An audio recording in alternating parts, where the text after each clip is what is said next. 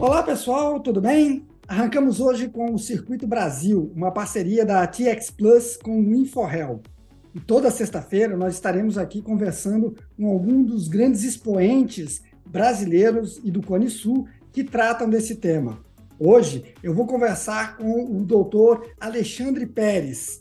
Você vai saber um pouquinho mais sobre ele. Posso te adiantar que o comandante Pérez é um fuzileiro naval brasileiro em estado de reforma, vascaíno dos bons, dos bons, analista de geopolítica e doutor em Direito Internacional Cibernético.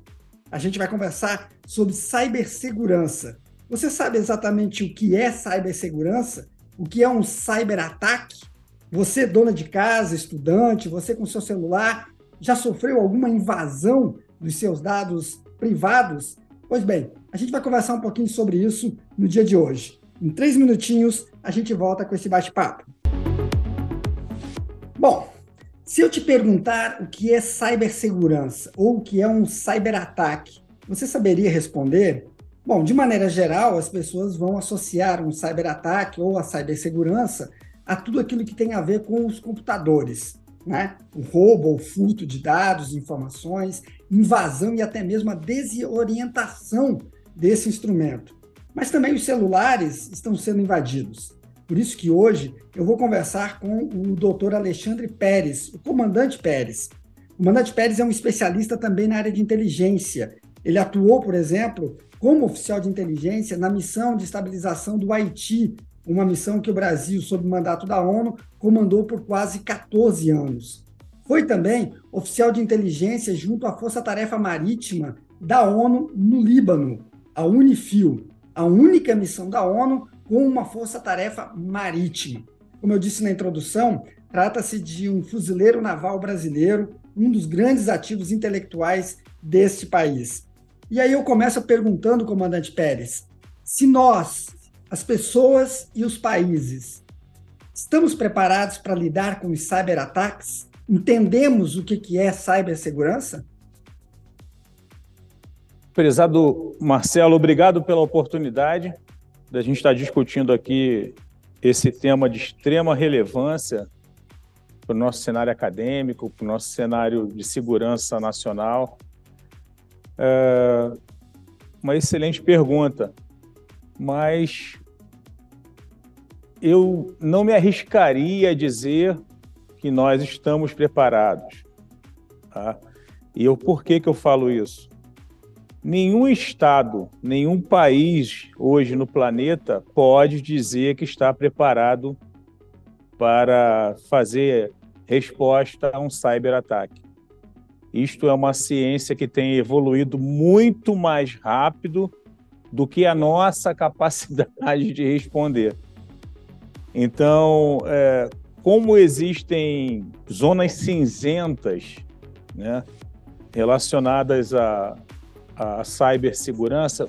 Por que, que eu falo isso? Quando você tem um cyberataque, dificilmente o, o, o país que foi atacado ele passa um recibo, por exemplo, daquele ataque que ele sofreu. Tá? É, eu posso depois citar alguma, alguns exemplos reais que, que corroboram com essa minha opinião. Por que isso acontece? Porque o cyberespaço hoje virou um grande ativo geopolítico. Então, nenhum Estado vai querer, primeiro, expor a sua capacidade de resposta de forma ostensiva, ou então expor a sua vulnerabilidade. Em relação ao Brasil, eu posso dizer que nós estamos bem equipados. Nós temos material humano nós temos material tecnológico. Agora, vai depender do ataque. Em 2013, comandante, o, a gente teve aquela revelação né, do, do, da, da, dos atos de espionagem massivo por parte do governo dos Estados Unidos, denunciado né, pelo Edward Snowden. O Brasil era um dos, foi um dos países alvos, né? Tivemos, inclusive, a, a então presidente brasileira sendo um dos alvos dessa espionagem. Eu me recordo que naquele momento falou-se muito, inclusive no Congresso Nacional, em várias audiências que nós tivemos é, realizadas tanto no Senado como na Câmara, da necessidade de se investir mais em ciberdefesa. Ou seja, a responsabilidade não era tanto de quem estava espionando, a responsabilidade era maior de quem não estava se defendendo. Você concorda com essa premissa? Dá para dizer que mudou alguma coisa na nossa cultura em relação à proteção das informações sensíveis, pelo menos? Ah, mudou muito, mudou muito. Né? Esse cyberataque, na verdade, uma intrusão que, se a gente fosse considerar pelo direito internacional cibernético que está sendo criado, isso se constitui, se constitui uma violação de soberania. Interessante a sua pergunta, Marcelo, porque eu fiz um artigo, eu tenho um artigo publicado sobre esse, essa questão do, do ataque cibernético que foi realizado contra os e-mails da, da então presidente Dilma Rousseff, que era nossa chefe de Estado, nosso chefe de governo. Eu fui fazer um curso é, na cidade de Santiago do Chile e o curso foi aplicado pelo pessoal que construiu o manual de Tallinn, né? Esse último manual que foi editado pelo CCDECOI, que é o Centro de Excelência em Defesa Cibernética da OTAN, e se localiza na cidade de Tallinn. E durante uma das aulas, uma instrutora colocou esse exemplo, né, como um exemplo de que um país estava querendo criar uma regra de violação de soberania que não era coerente com aquilo que a OTAN acreditava. Por quê? Porque a, a, a dinâmica da, da, da Europa, de maneira geral, é respaldar a espionagem. A espionagem é respaldada como uma ferramenta de relações internacionais. E eles dizem que fazem isso por questões históricas. Porque se não fosse a espionagem, hoje o mundo seria nazista, por exemplo. Tá? Isso podia valer lá em 45, 39, já não vale mais no mundo de hoje, o século 21, no qual as relações internacionais, na maioria das vezes, dependem do cyberespaço. E essa observação da, da nossa professora na ocasião, quando ela tentou me repreender, porque eu era o, o oficial do Ministério da Defesa mais antigo e tive que pedir para ela tirar esse exemplo da aula, porque a aula estava sendo dada por um fórum de diversos países e eu me senti ridicularizado. E a posição do Ministério da Defesa naquela ocasião, e continua sendo, é que o ato feito pela NSA contra o Brasil foi uma violação de soberania. Isso foi reconhecido, inclusive, pelo Grupo de Lima. Na ocasião, a, a, estrutura tentou colocar para mim de que aquilo era uma posição apenas do Brasil, mas ela foi interrompida por uma diplomata da Argentina que se levantou e falou: não, peraí, não é do Brasil, não. O Grupo de Lima entende que isso foi um ato de violação de soberania. Nós temos um artigo sobre isso, tá? Mas eu acho que de lá para cá. Perdão que eu lhe interrompa, só para agregar também que a então chanceler alemã, Angela Merkel, que a Alemanha também havia sido espionada no mesmo pacote da, da, da, da ex-presidente Dilma, também defendeu, ela teve no Brasil pouco depois, em 2013 ainda, defendeu até que a ONU se discutisse essa questão, se adotasse uma medida internacionalmente reconhecida contra a violação de soberania por meio da cyberespionagem. Exatamente. E a ONU fez isso. Na verdade, a ONU ela entrou nesse debate em 2001, mas esse debate, por conta dos ataques do 11 de setembro, eles ficaram é, sobre, é, sobre estados, né? Eles ficaram numa, numa gavetinha.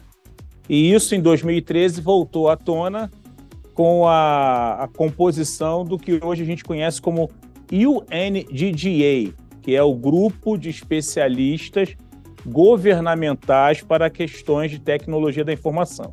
Esse grupo está exatamente tentando construir uma série de regras né, que, que sejam aceitas por unanimidade pelos estados para que as relações internacionais né, cibernéticas se façam de uma forma dentro de uma, de uma forma, digamos assim, aceitável e não vigore né, o estado de natureza a anarquia que vinha vigorando até 2013. Como é que o senhor avalia hoje, comandante, é, em termos de cooperação, de diálogo, por exemplo, nesse, nesse lado, nessa questão da cibersegurança, dos cyberataques, aqui no Cone Sul, do Brasil com os países da América do Sul, especialmente aqui Chile, Argentina, Uruguai e Paraguai? É, a gente tem uma relação muito boa. Né? Uh, o Comando de Defesa Cibernética é praticamente um, um líder regional é, nessas ações. Né? É, essa questão da cibernética, ela levou o debate da geopolítica para um outro nível. E nós começamos a ver é, vários estados criando os seus comandos de defesa, né? os seus, digamos assim, os seus efetivos militares né, voltados especificamente para questões de guerra cibernética. E eu posso dizer que a nossa, a, a nossa cooperação na América Latina, de maneira geral, é excelente. É excelente. O Comando de Defesa Cibernética exerce uma liderança, talvez por ser uh, o comando que foi ativado de forma, digamos assim, precoce e que tenha um pouco mais de, de know-how nessa área aqui, dentre os nossos companheiros aqui da América Latina. O senhor participou também é, de toda a parte de organização e depois na realização da maioria dos grandes eventos que a gente teve no Brasil, né? Inclusive a Copa do Mundo de 2014, os Jogos Olímpicos de 2016 quando a questão da cibersegurança foi colocada de uma maneira assim bastante contundente. Né? Dá para dizer, comandante, por exemplo, que durante esses eventos é, nós corremos algum risco? Nós tivemos ataques que foram, de alguma forma, é, neutralizados por esse centro de defesa cibernética, ou não aconteceu nada, porque eu, eu faço a pergunta porque o senhor também é um especialista também na questão do terrorismo. A gente sabe dos ataques terroristas quando eles acontecem.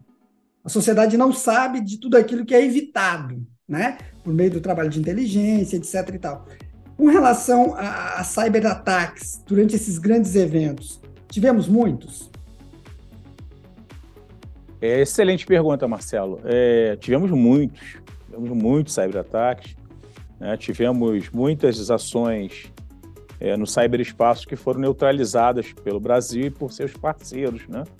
Foi montado um grande centro de, digamos, de, de controle e de proteção interagência, na, no qual nós tivemos apoio de muitos parceiros, porque os grandes eventos envolviam é, países com altíssima sensibilidade.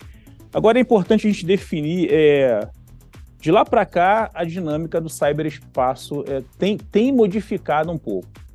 Eu digo modificado como? A, maneira pela qual o cyberespaço tem sido usado como ferramenta de combate, inclusive é, é o termo que eu uso na minha tese, tem se modificado. O cyberespaço, ele, de maneira geral, ele pode ser utilizado para se realizar operações de informação, né?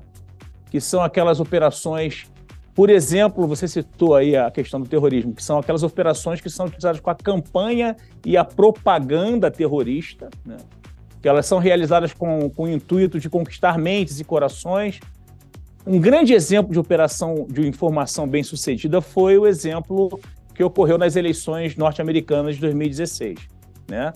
no qual os elementos antagônicos se utilizam de mídias sociais, se utilizam de, de perfis falsos, de trolls, né, que são aqueles perfis que são utilizados, se utilizam até das, das possibilidades que a inteligência artificial das mídias sociais apresenta para fazer segmentação e passam uma propaganda que seja coerente com aquilo que se quer manipular. E existe uma, um outro viés que, desde o início do cyberespaço vem existindo de uma forma mais velada, digamos assim, é, um viés que os estados procuram não, não, não dizer, não, não mostrar muito, mas que está sendo escancarado com, a, com, a, com, com o conflito na Ucrânia, que é a utilização de cyber, cyberataques ofensivos e destrutivos. Ou seja, o cyberespaço sendo utilizado como uma ferramenta de combate. E aí eu cito o um exemplo para você para a nossa audiência poder avaliar e analisar, do ataque que houve contra a usina de Natanz em 2010 no Irã. Uhum. Né? Houve um, um, uma operação de inteligência que, que, foi, que foi montada. A minha, a minha inteligência artificial não pode ouvir falar inteligência, que, é, que me, fala, me responde perguntas que eu não faço. Uma operação de inteligência foi montada para inserir um vírus na usina. Né? Essa operação de inteligência começou na Alemanha, né, com, com uma espionagem na indústria Siemens. A indústria Siemens ela, ela tem é, um, um, digamos, um sistema de automação industrial que é usado no mundo todo. E esse sistema tem um, um, um o sistema é chamado SCADA, né?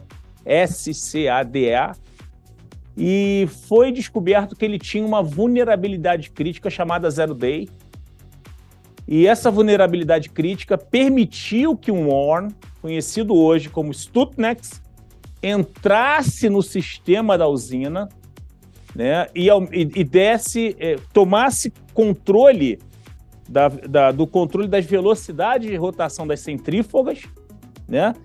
E ao mesmo tempo que esse, esse worm mandava que as, que as centrífugas rodassem cada vez mais rápido, ele mandava uma informação para o painel de controle, para os engenheiros, dizendo que estava tudo bem. Então, mais de 5 mil é, centrífugas explodiram e houve um dano né, considerável ao programa nuclear iraniano. Mas onde eu quero chegar com isso? Qual é a diferença de uma ação dessa para você pegar um Hellfire ou um Tomahawk lançado de um, de um, de um destroyer americano e que vai explodir 5 mil usinas? Nenhuma. Os efeitos secundários que as operações cibernéticas causam hoje no conflito armado podem até causar coisas piores, são os mesmos que as armas cinéticas. Então aí é o viés que está sendo revelado pela, pela, pelo conflito da Ucrânia, onde nós temos um exército de TI, né, que foi convocado pelo ministro da Defesa, né, para auxiliar contra a, a invasão russa que estava ocorrendo. Eles estão, eu estou falando com vocês aqui agora, eles estão atuando. Uhum. Eles fazem cyberataques destrutivos, fazem cyberataques de negação de serviço, e esse é o maior fenômeno que o direito está tendo que encarar nesses últimos dias. E aí eu pego uma carona nessa sua frase final para justamente perguntar, comandante, como é que toda essa situação tem moldado né, a, a ordem internacional e afetado, inclusive, as regras do próprio direito internacional. Desafio que nós vamos ter que, que encarar de frente, porque a minha. Aliás, desde 2017, quando eu fiz o curso do Manual de Tallinn, a minha visão é que, é, como é um tema, né, como é uma área que é, ela causa um desbalanceamento geopolítico muito grande, porque, por exemplo, você para ter um Reaper MK9, que são é, é, aqueles drones que são utilizados nas tar target killing no, no Oriente Médio, eu não sei, está custando o quê? 100 milhões de dólares, 200? A ordem de grandeza é essa. Qual é, qual é o preço, qual é o custo de um servidor de internet? Né? Então, isso faz com que os estados menos favorecidos economicamente tenham a possibilidade de ter acesso a uma arma de grande potencial ofensivo. Tá? E isso cria um grande problema né, para o direito internacional, principalmente o direito internacional humanitário, que, que é, está relacionado à proibição e ao controle do, do uso da força pelos estados, porque é, nós não temos uma convenção internacional que regulamente as ações ilícitas dos estados na esfera internacional. Se a gente for perceber, a Comissão de Direito Internacional da ONU, ela está há quase 50 anos tentando obter um consenso para construir uma forma de responsabilizar estados por atos na esfera internacional. Então, isso tudo gera muita zona cinzenta para o direito. E agora nós temos esse novo ingrediente, né? a entrada de civis, né? porque, como você sabe, né? Força Armada é algo que é respaldado não apenas pela lei internacional, mas também e principalmente pelo costume secular. Né? Os exércitos são, é, digamos assim, é, ferramentas legítimas e legais dos estados. Mas, por exemplo, um garoto de 17 anos que faz um ataque no servidor e não tem nenhuma ligação com, com nenhum tipo de, de, de, de força armada regular ou até mesmo uma, uma força armada irregular, ele, ele, ele acaba gerando um problema jurídico muito grande. Como é que você vai trazer a responsabilização, por exemplo, se esse garoto, se esse grupo de, de adolescentes ou jovens né, é, se reunir e tentar fazer um ataque, conseguir fazer um ataque que, que, que, que lá na Ucrânia, por exemplo, exploda um hospital. Ou então consiga é, fazer a, a, que o pH da água de uma determinada usina de tratamento fique mais ácido e envenene uma população, causando um genocídio, um crime de guerra. Esse é o problema a gente vê que o direito não consegue de maneira nenhuma, na sua cadência né, de paquiderme que é, né, o direito sempre foi, é, é academicamente falando, um, um, uma área de estudo que estudava sempre os fatos ocorridos. E quando a gente fala de cyberespaço, a gente não tem como estudar o fato ocorrido, que até aquele fato gerar uma jurisprudência, gerar uma doutrina, ele já está altamente mais sofisticado já não está mais sendo alcançado pelo direito. Então, a minha tese tenta trazer para o cenário nacional essa discussão. Eu vou falar, Marcelo, não tem sido fácil, não tem sido fácil. No nosso cenário acadêmico nacional, é, quando a gente fala de inovação, quando a gente fala de coisa nova no direito, principalmente direito internacional, a gente não é muito bem recebido. É, eu imagino, né? E uma das questões também, comandante, que eu tenho percebido é, e recentemente conversei com alguns militares do Ministério da Defesa brasileiro, é que em algum momento a gente vai ter que sentar e conversar é, como introduzir, como colocar essas questões, por exemplo, nos documentos da defesa que a gente tem hoje, né? A Estratégia Nacional, a Política Nacional, o Livro Branco da Defesa. Os Estados Unidos já tem aí né, uma quarta força armada, né, que é a, Força de Defesa Cibernética, e o Brasil, como um país que está entre as 10 economias do planeta, que tem um agronegócio muito forte, tem uma indústria muito capacitada, não pode, né? Minha visão é essa, negligenciar em relação a, a essa evolução, digamos, né, dos ilícitos que acontecem, é, principalmente com relação à questão cibernética, né?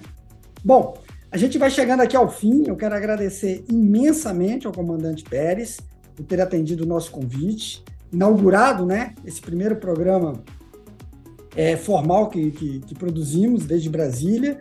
Obviamente, todos que todos da nossa audiência já sabem, já posso antecipar, estará conosco em algum outro momento. Há muita coisa ainda para a gente explorar. Foi possível aprender bastante já né, no dia de hoje. Há muitas matizes ainda que a gente pode explorar com relação a essa questão. E a você que esteve conosco, também agradecer pela audiência, dizer que na próxima sexta-feira estaremos de volta discutindo mais a questão da inovação da tecnologia no Brasil e no Cone Sul. Um grande abraço e até lá!